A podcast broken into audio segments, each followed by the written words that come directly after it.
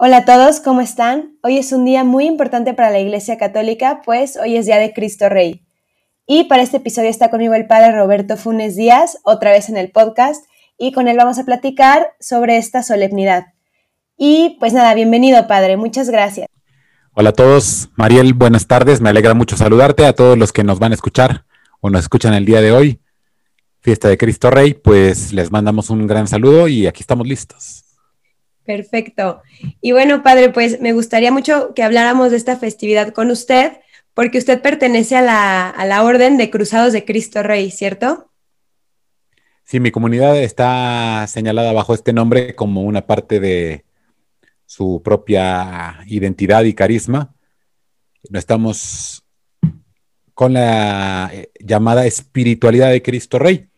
A inicios del siglo XX hubo muchos movimientos que tomaron de la espiritualidad de Cristo Rey, su propia identidad, y mi comunidad que se llama Cruzados de Cristo Rey, subraya la cruz de Cristo, nuestro Rey. Cuando el Papa Benedicto XVI vino a México, también comentó una cosa que nos vino a nosotros muy eh, como anillo al dedo. Dijo que Jesús es un rey que tiene como trono la cruz. Y entonces, eh, para nosotros, la cruz es el camino en el que nos encontramos con el rey. Todos tenemos en la casa un crucifijo. Significa que todos tenemos en la casa el trono de Cristo, el trono de su realeza, el trono en el que Cristo es rey. ¿Y por qué celebramos a Cristo como rey? Es una muy buena pregunta. Desde hace mucho tiempo, Cristo vino al mundo y cuando estuvo con Pilatos, hubo un interrogatorio en el que los creyentes hemos puesto especialmente atención durante la Semana Santa, el interrogatorio que tiene eh, lugar antes de que él padezca la cruz, ¿verdad? Y le preguntan al Señor, ¿acaso tú eres rey? Y Jesús dice, tú lo has dicho, yo soy rey, yo soy rey y para esto he venido, para dar testimonio de la verdad. Es una respuesta muy fuerte, muy profunda, muy impactante y que nos dice qué significa que Cristo sea el rey. Celebramos a Cristo como rey al final, si te fijas, del año litúrgico. Eh, todos nuestros oyentes, si están acostumbrados a ir a misa, sabrán que para los católicos el año no comienza el primero de enero. Para nosotros el año en realidad comienza en diciembre normalmente, una semana después de que ha terminado el año litúrgico anterior. ¿Por qué celebramos a Cristo como Rey? Porque todos los misterios de la vida de Cristo, pues podemos pensar en su encarnación, podemos pensar en su sagrado corazón, podemos pensar en su llegada, su, eh, su predicación al rey del reino de Dios, podemos pensar también en los milagros, todos los misterios de su vida que están desgranados en el Santo Rosario, alcanzan, digamos así, su corona, su máximo punto de culto cuando decimos Cristo es Rey. O sea, la iglesia pedagógicamente nos va introduciendo a los misterios de Cristo, nuestro Rey, poco a poco. Empezamos reconociendo que era esperado en Adviento y que llegó a nosotros en la encarnación y después en la Navidad. Y luego se quedó con nosotros para predicar el reino de Dios, que es el tiempo ordinario, y para también triunfar sobre el pecado y darnos el perdón. Esto ocurrió efectivamente cuando Cristo entró a la gloria y al entrar en la gloria, él, digamos, alcanza la plenitud de su glorificación humana. Cristo, antes de nacer de la Virgen, no tenía un cuerpo humano. Y cuando nace de la Virgen, pues ya tiene un cuerpo humano que entra en la gloria, por decir así, al final de su historia entre nosotros. Pues el triunfo de Dios sobre todo el mundo es lo que nosotros reconocemos en cada uno de los misterios hasta que los recapitulamos todos.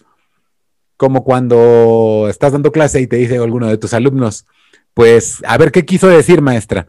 La maestra, una buena maestra tiene una capacidad de síntesis, ¿no? Dice, bueno, aquí el punto es este y este, ¿verdad? Pues de la misma manera la iglesia que es madre y maestra también, nos enseña que todo lo que nos había dicho durante el año significa que Cristo es nuestro rey. Y esto es lo que celebramos este día de esta festividad. Todos los misterios de Cristo tienen su culmen en, la, en el, el acto de culto que hace la Iglesia Católica a Él como nuestro rey. ¿Y por qué? Bueno, ahorita me llamó la atención que dijo que Cristo es rey y pues, entre otras cosas, que venció el pecado. Pero si Cristo venció el pecado y es rey, ¿por qué aún existe el mal si es que ya venció? Es muy buena pregunta, Mariel. Y es una pregunta tan profunda que requiere que los católicos conozcan toda la doctrina de la fe, toda, que no es pequeña, para poder responderlo. El Catecismo de la Iglesia Católica dice que toda la fe es una respuesta al problema de el mal, de dónde viene el mal. Y entonces aquí lo que yo te diría es que Jesús, al hacerse carne, se presentó entre nosotros. Hay un santo que es, eh, lo dice muy claramente, San Hilario de Poitiers, uno de los padres de la iglesia, dice que Cristo se revistió, así dice como hablando de una, metafóricamente, de nuestra carne y al revestirse de nuestra carne cubrió su condición divina. Por decir así, viene como forrado, diríamos nosotros, de apariencia humana. Y entonces el que es el rey es alguien que manda, alguien que tiene poder, alguien que es el dueño, alguien que impera. Significa el que tiene la máxima autoridad y que además de tener la máxima autoridad, tiene los medios para que su, voluntad se cumpla. Ese es un rey. Alguien puede decir que es rey y si no tiene con qué hacer cumplir su voluntad, no podemos decir que es rey. Cristo es rey porque tiene con qué hacer cumplir su voluntad, pero el ropaje que tomó, por decir así, la apariencia humana que tomó para presentarse ante nosotros, hace que este rey aparezca a los ojos de todos con una dimensión muy cercana. Parece un hombre, pero es eh, Dios. Y entonces es un rey de misericordia. Es un rey que se abaja, como igual una buena mamá que le tiene que explicar algo a su hijo, se sienta en el piso la mamá, ¿verdad? Para tomar la altura del pequeñito y poderle hablar viéndolo a los ojos. Jesús, siendo Dios, se hizo hombre, se arrodilló, se abajó, se humilló y se puso a vernos cara a cara. Y al descender de su divinidad y al tomar apariencia humana, demostró que es un rey de misericordia, un rey y maestro que sabe explicarnos y sabe decirnos el camino a seguir. Y el mal en el mundo, Dios lo puede desaparecer de un solo golpe. Si Dios quisiera, no existiría ni enfermedad, ni dolor, ni muerte, ni sufrimiento, ni COVID-19, ni exámenes extraordinarios, ni novios infieles, ni familias rotas no habría nada de lo que nos duele. Pero Dios no solamente es un rey de justicia, es un rey de misericordia. Y entonces, como sus hijos son los que fallan y hacen estos males, es rey de misericordia porque delante de estos males es comprensivo y nos va esperando para perdonarnos. Permite el mal para triunfar sobre el mal con el perdón que nos ganó en la cruz. Por eso ese es su trono de rey. Porque en la cruz, al derramar su sangre por nosotros, nos conquistó. Y entonces, al derramar su sangre, bañó, por decir algo así, todo el mundo con su propio sacrificio, mostrándose como rey de misericordia, aún pudiendo desaparecer el mal de un solo golpe. Pero Jesús solo es rey de misericordia por un tiempo. Como quien dice, querida Mariel, tienes que poner a andar tu cronómetro, ya se va a acabar. Esto es algo que los católicos sabemos siempre. Jesús es misericordioso, pero no lo es para toda la vida. Siempre tiene la dimensión de misericordia, pero el tiempo que nos da de la misericordia es el tiempo de nuestra vida. Y cuando termina nuestra vida, empieza a ser el rey también de justicia. Y allí le dará a cada uno lo que merecen sus obras. Gran y tremendo día aquel cuando el Señor ya pare todo el mal y ya no tengamos oportunidad de pedirle perdón para podernos dar el perdón, porque es rey de misericordia. Se lo dijo a Sor Faustina Kowalska, que también aparece en tu en el recuento de los santos de tu podcast, Mariel.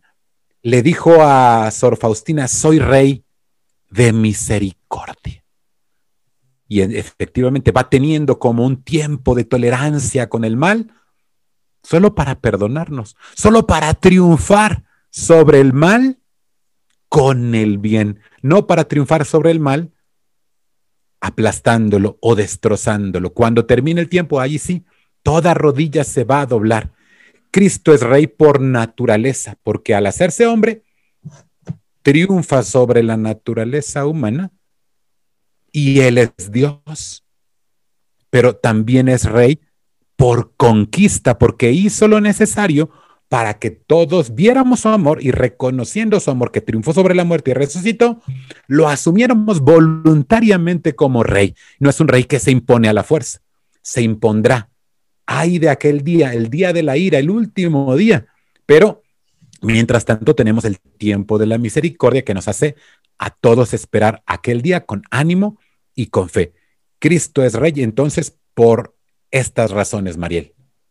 Y hace poco estuve escuchando, además, ahorita que mencionó de la libertad, que como ahorita en la vida tenemos la libertad, ya sea para elegir a Dios o no elegirlo a Él, eh, también es muy importante la libertad, no solo porque ahí se pone a prueba el amor, pero la redención, no solo nuestro amor se pone a prueba en la libertad, pero también nos sentimos amados gracias a que existe el pecado, podemos redimirnos. Si no, si no tuviéramos errores, no podríamos experimentar esa misericordia o ese amor de Dios tan fuerte. Yo creo que muchos en los momentos más bajos de nuestra vida hemos sentido a Dios de una forma eh, potente, diferente, en los momentos de desolación, a los momentos de consolación. Y es muy hermoso también que exista la libertad, pues para, para donde nos podemos alejar, pero también esa redención que Dios nos otorga en, en vida, pues es una muestra de amor y una muestra de cómo Él, pues Él reina al, final en nuestra vida Él reina y, va a reinar, lo elijamos a Él o no lo elijamos a Él. Efectivamente, tu ángel de la guarda, Mariel, pues fue fiel a Dios, pero los ángeles que fallaron, Dios no los perdonó. Y con ellos Dios no ejercitó su misericordia porque tenían un conocimiento perfecto de lo que hacían. Nosotros, como somos débiles, allí se muestra, ¿verdad?, su misericordia, comprende nuestra debilidad y nos da la posibilidad de reconciliarnos. Solo entre tú y tu ángel de la guardia, el que mejor conoce la misericordia eres tú, porque has recibido seguramente muchas veces la confesión y Dios te ha perdonado. Ahí Cristo se ha hecho rey de tu vida. Qué fuerte. Oiga, padre, y bueno, e-, es otro tema que tiene que ver pero creo que muchos no lo hemos pensado. Hoy, hoy que me lo mencionó usted en la mañana, dije, nunca lo he pensado. ¿Tiene la Virgen María algo que ver con, que, con Cristo como rey? Porque siento que en esta festividad solo pensamos en Cristo, pero ¿qué hay de ella?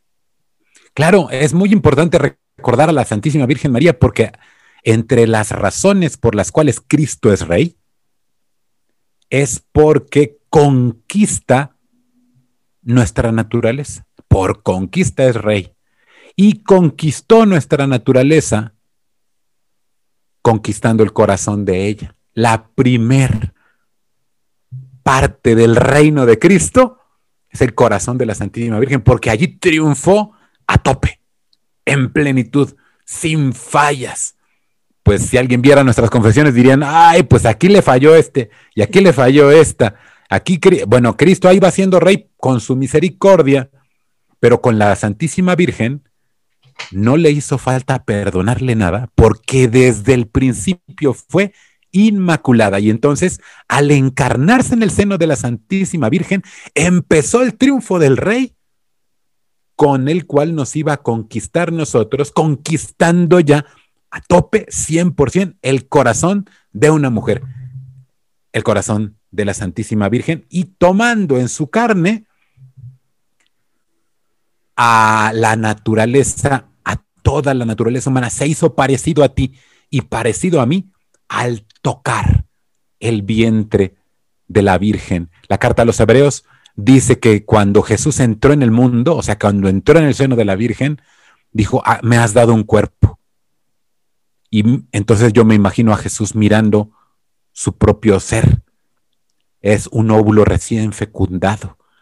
Allí el Espíritu Santo, en el seno de la Santísima Virgen, creó los cromosomas masculinos que normalmente en un acto conyugal pone el Padre para que Cristo, que era Dios, también asumiera la naturaleza de un hombre. Allí en ese óvulo recién fecundado empezó el reino de Dios en este mundo, porque Cristo no tenía cuerpo, ya era el creador del universo por su unión sustancial con el Padre, pero a partir de la Santísima Virgen y del sí de la Virgen María, Cristo empieza una conquista que terminará el día que Mariel le diga que sí a Cristo como su rey. El día que el Padre Roberto y el, día que cada uno de nuestros oyentes diga, sí, yo quiero que tú seas mi rey, yo quiero que tú seas mi Señor. La primera manera con la que le dijeron los cristianos a Jesús, rey, fue decirle, Señor. Porque Kyrios, que es el la palabra que se emplea en la Biblia para hablar del rey significa mi dueño, mi señor, el que manda aquí. Así le, dijeron a Jesús recién resucitado, mi señor, mi rey. Significa que él ah, está conquistando nuestro corazón. Entonces el reino de Dios, que es una conquista de este rey, comenzó en la Santísima Virgen y culmina el último día de tu vida y de mi vida si le decimos que sí a este rey. Wow. Es muy fuerte, padre.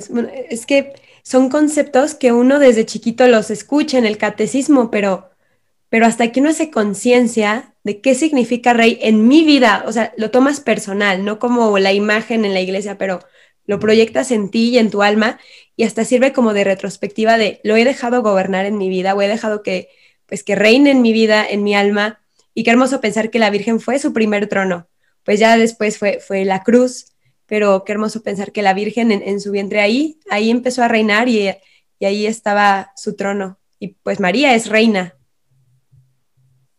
Justo, y no tiene un reinado distinto del de Cristo. Es su mismo reinado porque hay una unión perfecta de la voluntad de la Virgen sobre de la voluntad de Cristo y una unión de la voluntad de Cristo con la de la Virgen, de manera que la Virgen no le pide nada a Jesús que Jesús no quiera que le pida.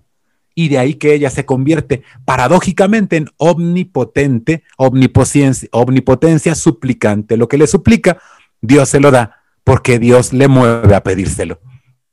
Qué triunfo tan grande del rey. Claro. Padre, y si yo le pidiera a usted, aprovechando algún consejo, ¿cómo puedo hacer yo que Cristo reine? ¿Cómo puedo yo redimirme? ¿Cómo puedo yo aceptarlo como rey de mi vida en este momento y para siempre?